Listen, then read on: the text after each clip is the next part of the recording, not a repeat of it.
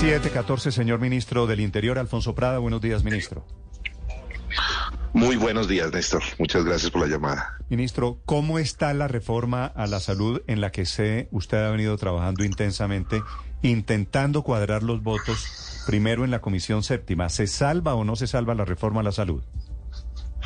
Pues, eh, Néstor, logramos esta semana, como usted lo sabe muy bien, eh, que la coalición de gobierno mayoritaria actuara eh, muy unida, negando la proposición de archivo, de rechazo, de hundimiento a la reforma, lo cual habilita, habilita automáticamente que pasemos al estudio ya de la ponencia positiva y el articulado. También que yo creería que con los 17 votos de 21 votos que fueron, fueron, se expresaron, digamos, a favor de la propuesta del, de que se adelante el debate sobre la propuesta del gobierno, claramente, claramente hay un mensaje de que la posibilidad de que haya reforma es bastante fuerte, que la coalición está haciendo esfuerzos, si bien pues, eh, el país entero sabe los debates en los que estamos todavía dedicados, eh, eh, a los que les hemos dedicado mucho tiempo, pues los debates siguen, le, le, le confieso, los debates siguen. Eh, nosotros eh, pedimos que se convocara la comisión para el próximo martes, de tal manera que tuviéramos estos días de tranquilidad para mirar ya las últimas proposiciones que tienen los partidos, los congresistas, los ponentes, y estamos en eso, trabajando con la ministra de Salud, con su equipo, con los ponentes directamente. En, en la revisión de cada tema que queda todavía discordia. Es cierto, esa propuesta era hundir la reforma a la salud, la votación fue 17 a 4. Pero de ahí a que esos 17 votos van a apoyar la reforma, como usted lo sabe mejor que yo, hay un trecho gigante. ¿Qué lo hace a usted pensar que esos 17 votos pueden votar en favor de la reforma si allí están los rebeldes, los liberales, la U y los conservadores? Pero la voluntad de diálogo es lo que me hace pensar que podemos avanzar. Estamos sentados en la mesa nuevamente trabajando con los ponentes de todos los partidos, no solamente de estos partidos, el Partido Liberal, el Partido Conservador y el Partido de la U, sino también del Partido Verde, de Comunes, eh, de los partidos eh, que están en la coalición de gobierno, de tal manera, de tal manera que obviamente la gente del pacto histórico, de tal manera eh, que con, mientras haya voluntad, Néstor, y tengamos la posibilidad de debatir, siempre habrá una posibilidad de mantenernos unidos y trabajando hacia adelante. Ahora, una expresión unánime fue la necesidad de la reforma. Y una expresión unánime es de apoyo hacia la atención básica, primaria y, eh, preventiva, predictiva. Hay un nuevo concepto que creo que la comisión, en la comisión hay unanimidad sobre eso. Y de ahí en adelante pues comienzan una serie de dificultades que estamos intentando superar a través de mucho diálogo, mucha concertación, mucho apoyo técnico para que salga la mejor reforma posible. Yo entiendo, ministro, claro que usted ve el vaso medio lleno, pero eh, quisiera preguntarle sobre el pedazo del vaso que está medio vacío que son los partidos que apoyan al gobierno diciendo no creemos en la idea de un modelo de salud totalmente público, que es el corazón del debate. ¿Ustedes han logrado convencer a algunos, ya no de los partidos, sino de los parlamentarios de la comisión de votar a favor con ese concepto, el sistema de salud totalmente público? No, ha sido más bien al revés. Nos han convencido a nosotros, eh, Néstor. Hemos ido corriendo la raya. El presidente lo dijo desde el comienzo, pues vamos a revisar, ya lo hemos revisado y hemos corrido la raya y el sistema no es totalmente público. Eso no es así. Es un sistema mixto en el que eh, yo no me atrevo a hablar de porcentaje, pero podríamos hablar de que la mitad va a ser público y la mitad va a ser privado. Es decir, hay dos grandes columnas vertebrales alrededor de este sistema porque los CAPS, como usted lo, lo, lo, lo, ha debatido aquí en la emisora, frente al país, con, con, con los diferentes actores, eh, la, la, los CAPS, es decir, al territorializarse en la prestación del servicio de salud, las actuales EPS que en un par de años, en un par de años se transformarán en gestoras de salud y vida, van a ser las propietarias de los CAPS y van a prestar el servicio de ingreso a todo el sistema de salud. Por ahí mismo van a armar ellos mismos las redes que van a permitir la referencia de los pacientes al sistema de alta complejidad a hospitales 80% privados, la contrarreferencia que es el regreso a la territorialidad y la continuidad del cuidado del paciente. Va a haber una gobernanza que es una gestión del riesgo en salud que también va a ser privada, van a responder a cuidar a ese paciente. Todo ese sistema funciona hoy con las EPS y va a seguir funcionando con las gestoras de salud. Algo que se ha ido deformando fue desde el comienzo la eliminación, se planteó la eliminación de las EPS y ese fue el primer debate. Nosotros hicimos reunión con las EPS, con el presidente a bordo, anunciamos que no se eliminarían y cómo quedan y cómo perduran en el sistema ha sido parte del debate que demoró las, eh, los diálogos con los partidos, con los ponentes, y ya lo hemos superado bastante. Yo creo que quedan algunos ajustes y, y estamos trabajando en la mesa para que se clarifique bastante el papel que juegan las nuevas gestoras de vida y, y, el gobierno o el, o el, Estado combinados en un sistema mixto. Ministro, ayer le escuché al presidente del Partido Conservador, Efraín Cepeda, decir que ya no estaban en la mesa y que se aprobaba toda la reforma o no se aprobaba nada de la reforma. Es decir, que no se iba a votar artículo por artículo, sino que como ya no hubo acuerdo, pues simplemente el Partido Conservador no apoyaría la reforma. ¿Eso no es cierto? Yo, yo le doy como primicia, si quiere, eh, Ricardo, que tenemos 23 propuestas que nos ha entregado el Partido Conservador y ya están en manos del ponente. El ponente las ha revisado, no las ha entregado.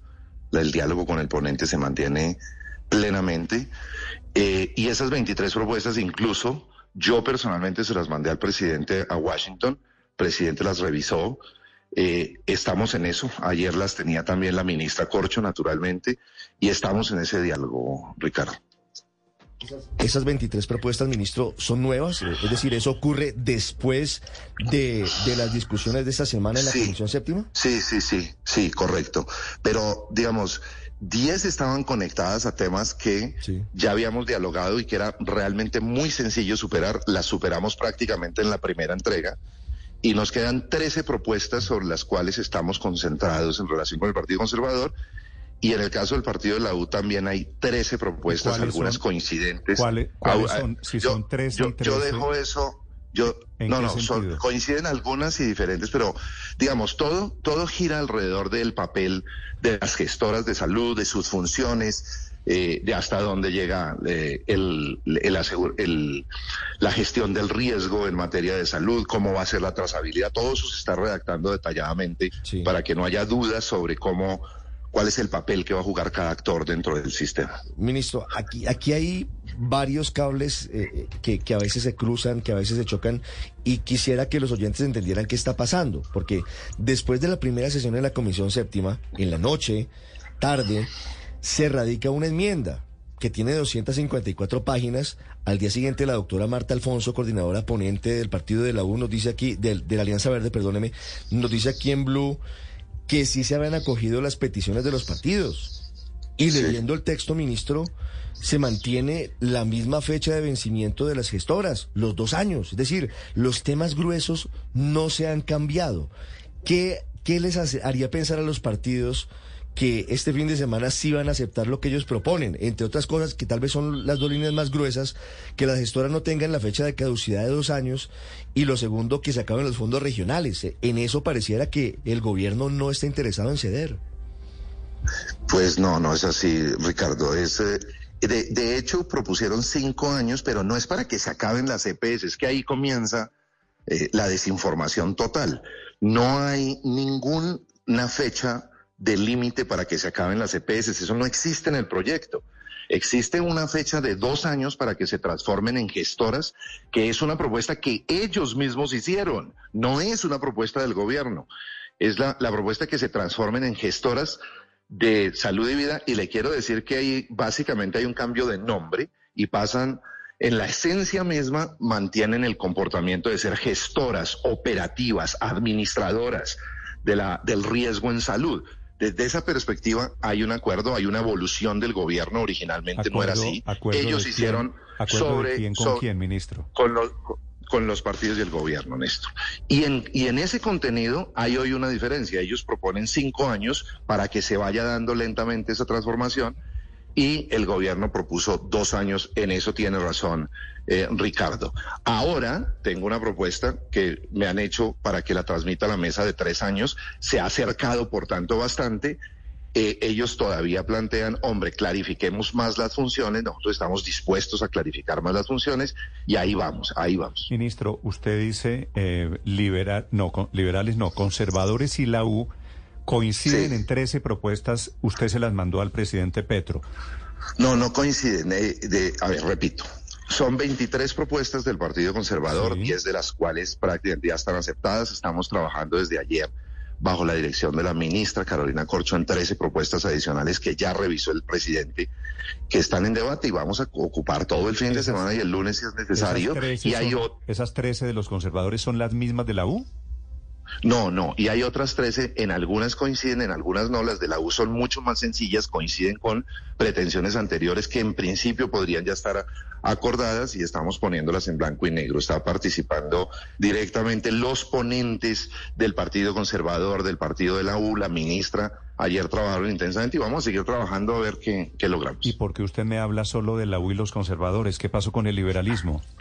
Pues lo, que escuché, digamos, que yo no he dialogado directamente con el expresidente Gaviria ni eh, hablo con, el, con los ponentes, es que ellos acogían las propuestas del Partido Conservador y el Partido de la U y en la medida en que fueran aprobados ellos se sentían representados en ellas. Pero siempre se reservan la posibilidad de leer el último texto, ellos se reservan esa posibilidad y sobre la última versión se pronuncian siempre.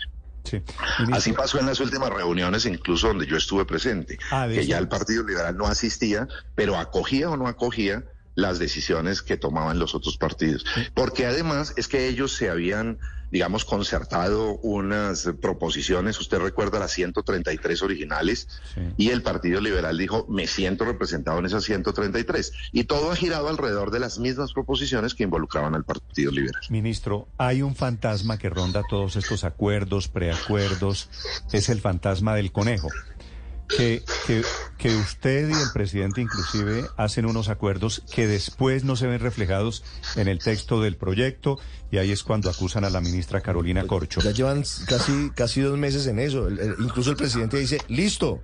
Y en el texto no se refleja lo que dice el presidente. Usted, usted es consciente, usted que maneja el tema político, que se han convertido en una especie de, de magos.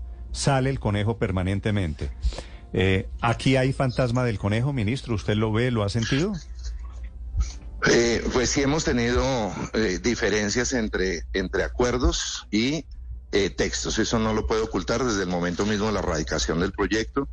Y ahí, digamos, hay técnicos que al final producen unas redacciones que no interpretan. Ellos, ellos siempre dicen que interpretaron claramente lo que fue el acuerdo y al final en el texto quienes hicieron el acuerdo no, no se ven reflejados porque no son los que redactan al final, sino un equipo técnico.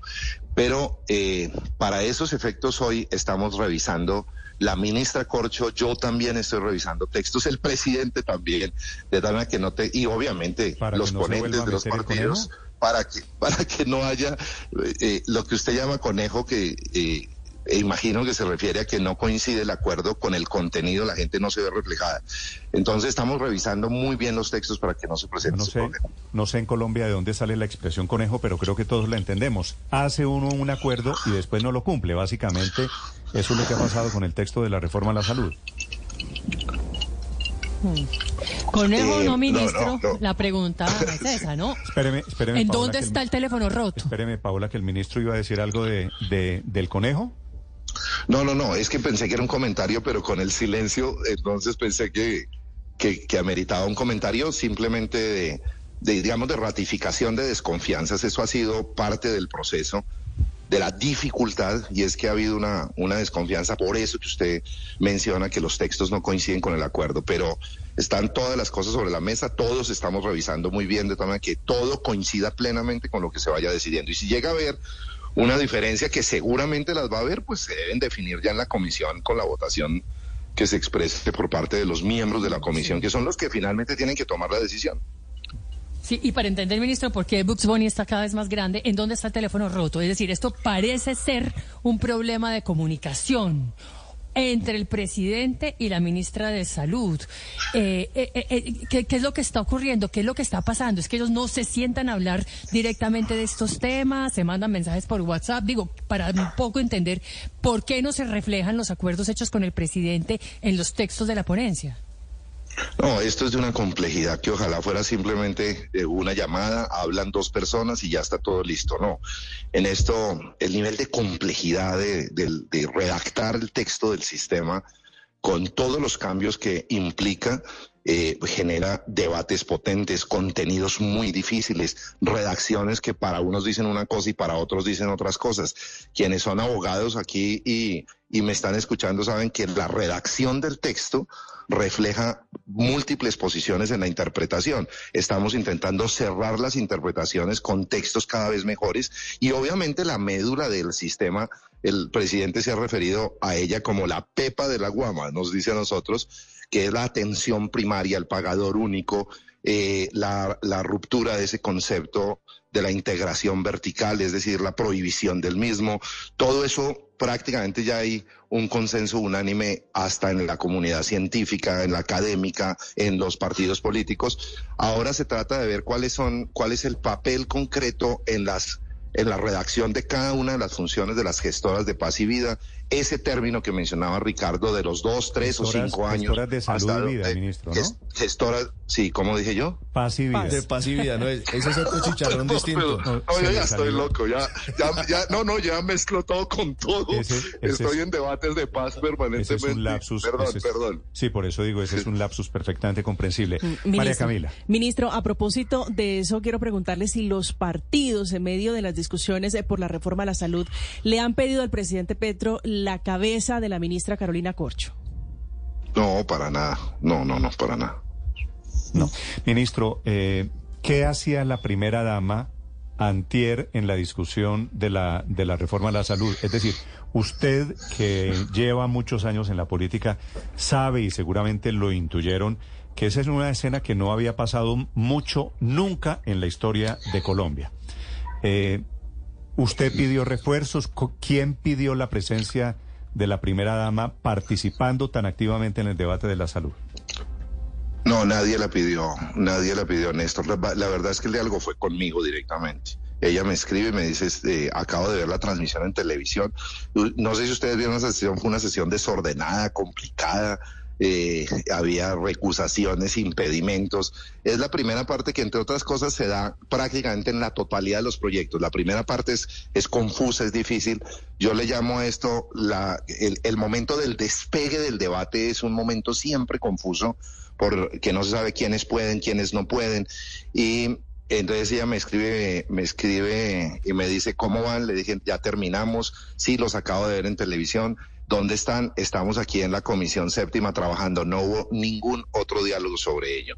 Y a los 20 minutos, porque eso queda una cuadra del Palacio de Nariño, pasó a saludarnos, nos saludó a todos, no intervino en la reunión, estábamos muchas personas, o sea que no puedo decir ninguna mentira acá. No intervino en la reunión, solo saludó a todo el mundo, se quedó media hora, se despidió y se fue. Dijo, bueno, les deseo mucha suerte, eh, ánimo, yo sé que es difícil, pero ánimo. Salió y se fue, vino como un gesto de cortesía, darnos ánimo y punto. No interviene sobre el tema, no participa en ningún tipo de diálogo ni da línea de ninguna, de ninguna clase. Eso fue todo y no había ocurrido ni antes en el todos los meses que llevamos de la reforma y pues en estos días tampoco ha, mencionado absolutamente nada. Eso fue toda una visita de cortesía que yo coincido, no es usual, pero yo sí la agradezco porque es un gesto de afecto que, la, que, es bueno que la gente vea, incluso la primera dama está interesada en que esto funcione bien. Claro, seguramente yo no tengo ninguna razón para dudar de que es una ministra de eh, una visita de cortesía, pero usted sabe lo que significa políticamente eso, es decir, que sea de cortesía no quiere decir que sea una visita inocua pero no, no, no le adjudico ningún otro significado, pero pues escucho las interpretaciones. no, no, no, la interpretación es que la tenemos una primera dama que está metida en temas políticos, a diferencia de lo que había pasado en la historia de Colombia. Es tan respetuosa, usted no se imagina con nosotros, yo jamás, jamás recibo de ella eh, nada, ni insinuaciones, ni proposiciones, ni, ni orientaciones, ella es una mujer supremamente respetuosa. Sí. Ministro, ese mismo día antes de la presencia de la primera dama en la Comisión Séptima y antes de que se desarrollara eh, esa primera parte confusa de, de la discusión, el presidente Petro desde, desde Estados Unidos, tal vez estaba en California, eh, básicamente partió cobijas con los partidos políticos. Le leo textual, no se pueden aceptar todas las propuestas de la U y del Partido Conservador porque nos devuelven a un mundo donde privados manejan el dinero público y la salud de los colombianos solo para hacer negocios particulares. Y termina ese, ese mensaje con una frase que yo quisiera que usted nos eh, dijera qué significa o cómo la interpreta el gobierno. Buena suerte. ¿Esto es la ruptura de la coalición o esto es eh, el aviso, la advertencia a la ruptura de la coalición con los partidos tradicionales? No, no, pues no, no causó ese efecto, eh, por fortuna para mí, en el ejercicio de, de coordinar las relaciones con el Congreso de la República, porque si se rompe la coalición es muy difícil realmente obtener las mayorías. ¿Ha estado en riesgo, ministro, por cuenta de la reforma a la salud de esa coalición? Sí, claro que sí.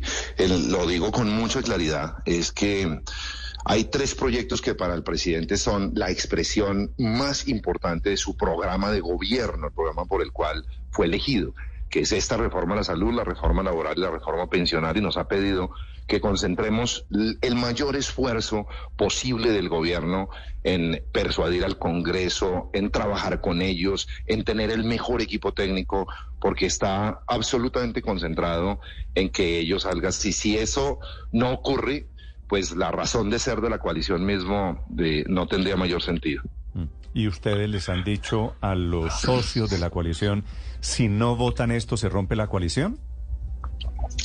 De una u otra manera todos lo sabemos, todos lo sabemos, dialogamos sobre ello, pero además en términos muy amables. Eso no, esto no es una, no, yo, yo digamos tengo cercanía con los congresistas, pues trabajo con ellos de tiempo completo, fui congresista hace unos años, conozco buena parte de ellos y tenemos un diálogo tranquilo. Yo tengo un diálogo tranquilo en general eh, y sabemos que esta es una prueba de fuego, lo dijo el presidente, también utilizó esa frase. Yo creo que estas frases, Ricardo, que usted mencionaba, y la de la, de la prueba de fuego, básicamente es un mensaje a que esto para él es, es definitivo, es esencial, y nos pide que hagamos un enorme esfuerzo, y lo está haciendo él. En Washington, hasta las 11 de la noche estábamos nosotros mirando con el textos, antier por la noche, para que vea el nivel de concentración en que estamos. Sí, ministro, si hipotéticamente se rompe la coalición, ¿usted se va del gobierno?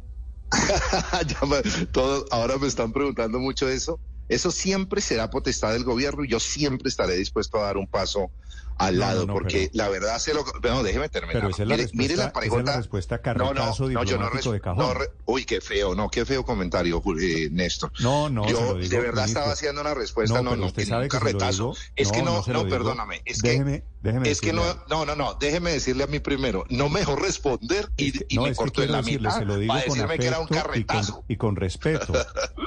no, yo sé, yo sé. Pero déjeme terminar, pero para que vea que no es ningún carretazo. Eh, dicho lo primero que no se lo voy a repetir, que es la potestad que tiene el presidente y que yo estoy dispuesto a dar un paso al costado.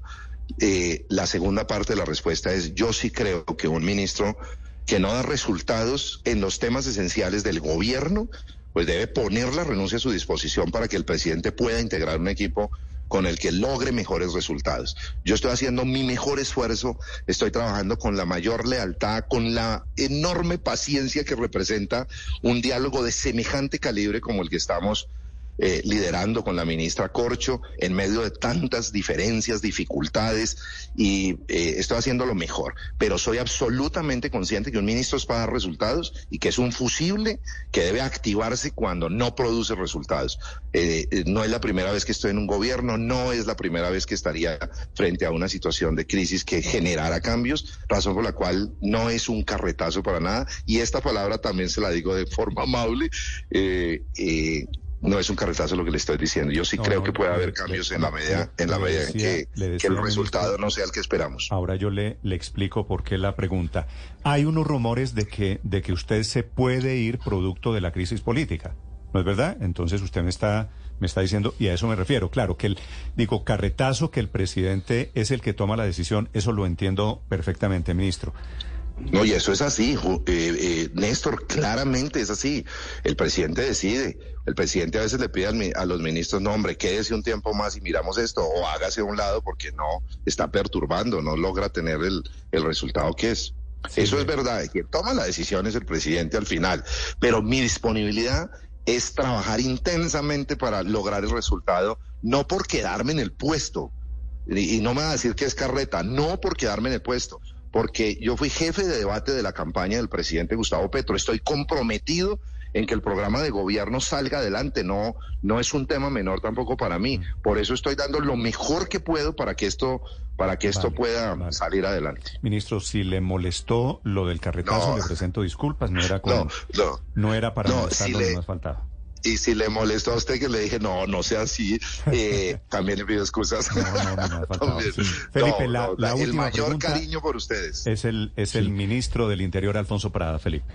Ministro, ¿cuál es su opinión sobre los enfrentamientos que hay adentro del gabinete? Me refiero específicamente al enfrentamiento entre la doctora Cecilia López y la ministra de Minas Irene Vélez y los dardos que en días pasados también le disparó el secretario general de la presidencia, el doctor Liscano, a la doctora Laura Zanabria. ¿Qué está pasando adentro? ¿Por qué esos enfrentamientos?